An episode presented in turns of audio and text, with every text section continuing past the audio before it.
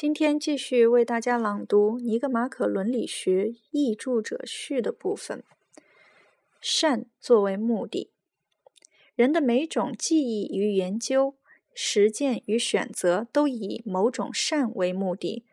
这深层的解释就在于，活动是人的存在的方式，人唯有在他的实现活动中才能展现其存在。善即某种善的事物。它或者是已在的，或者是我们希望它成为在的。它具有，或是我们希望它将具有某种、某些我们认为可归属于那类事物的性质，因而它与我们作为人的本质力量处于对应的关系中。一种善事物，或者是已经作为类而存在，但处于我们的能力之外。因而，我们正在通过发展自身的能力的活动而获得，或者是被祈求在某个或某些方面比已经存在的事物更善的，因而尚未存在，并且正在通过我们的活动而成为存在的，或成为我们本质力量的对象的。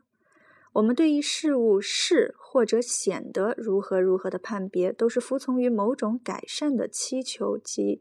其活动，善与美在希腊人的观念中是不可分离的。在希腊语中，专门有一个单词来描述它，本意是高尚、高贵的。美善是辨别的表语，是判别中的核心的所欲言说的内容，而美的同时又意味着真的。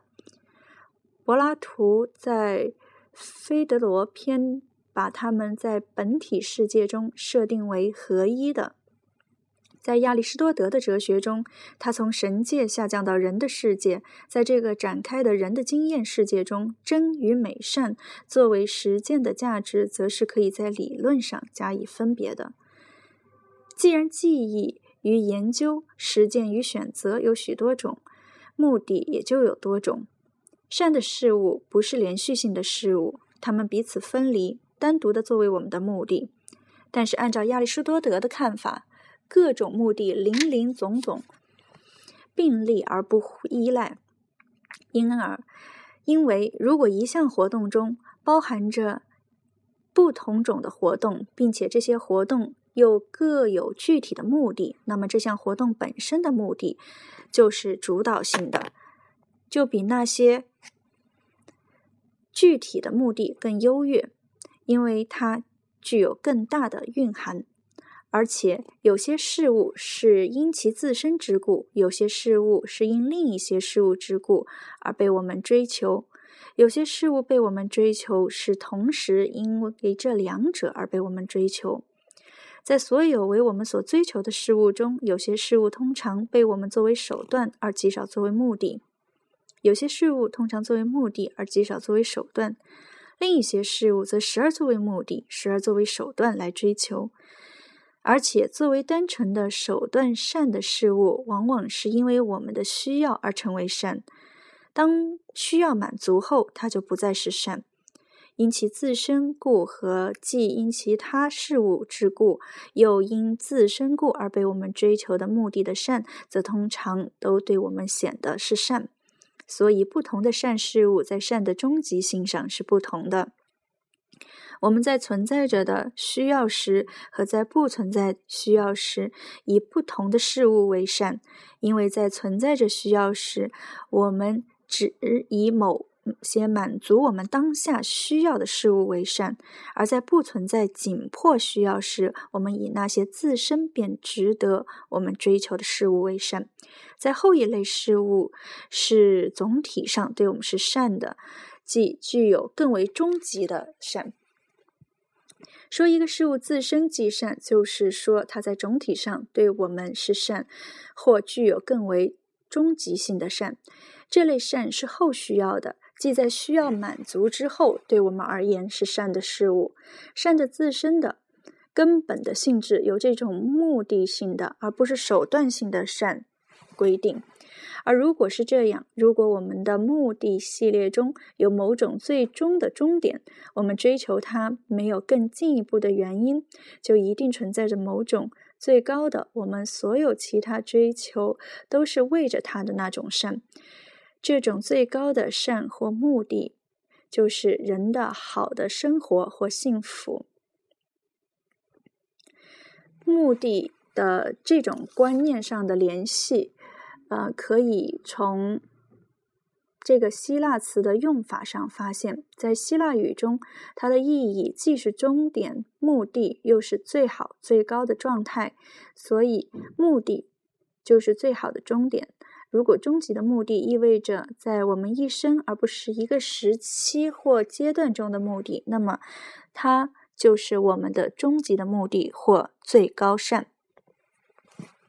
实践与实践研究，对尼格马可伦理学的作者来说，伦理学或政治学是一种实践的研究。实践制作与理论沉思是人的活动的三种主要形式。理论沉思是对不变的、必然的事物或事物的本性的思考的活动，它是不行动的活动。实践或制作。则是人对于可因自身努力而改变的事物，基于某种善的目的的行动的活动。所以，实践或制作是对于我们能力之内的事物，既可能由于我们的原因而成为这种或那种状态的事物的。制作是使某。些生物生成的活动，其目的在于活动之外的产品。实践是道德的或政治的活动，目的既可以是外在的，又可以是实践本身。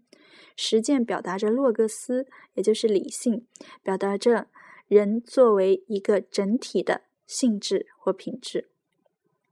所以，实践与制作的研究与理论的研究不同。尽管所有的研究都以获得对真的把握为目的。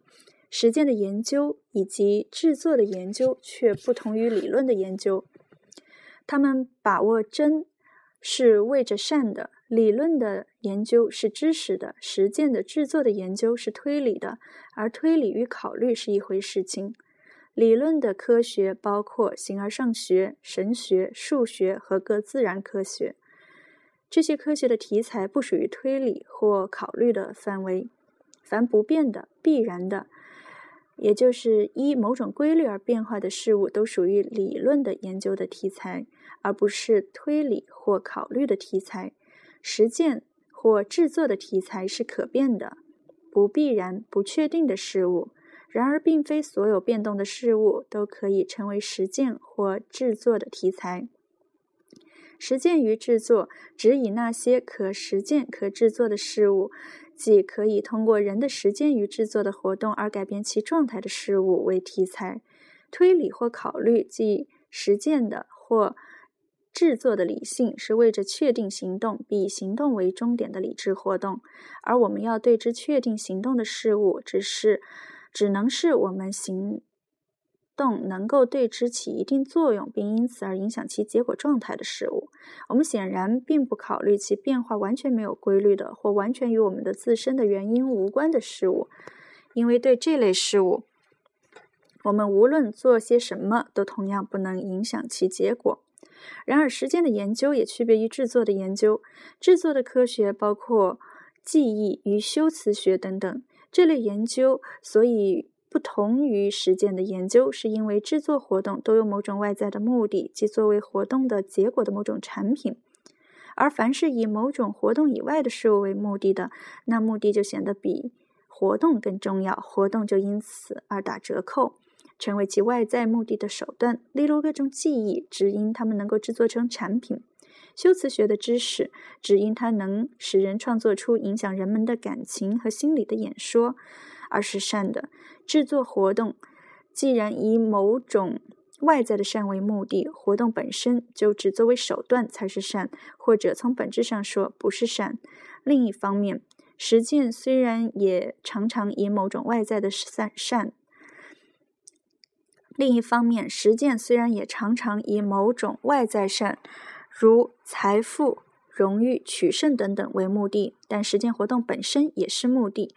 在这个方面，实践兼有科学或理论活动的性质。科学或理论的活动的目的，既在于活动之外，又在于活动自身。实践不是屈从于一个外在的善的活动，它自身的善也是目的。这种属于活动自身的善，就是德性。如果实践不因它的外在目的，如果它有而令自身的善打折扣，但尽管实践是自由精神的活动，不同活动实现它自身的善的程度是不同的。对最好的活动来说，实践的自身的善甚至是不显示为目的，因为获得德性与做合于德性的事是一回事。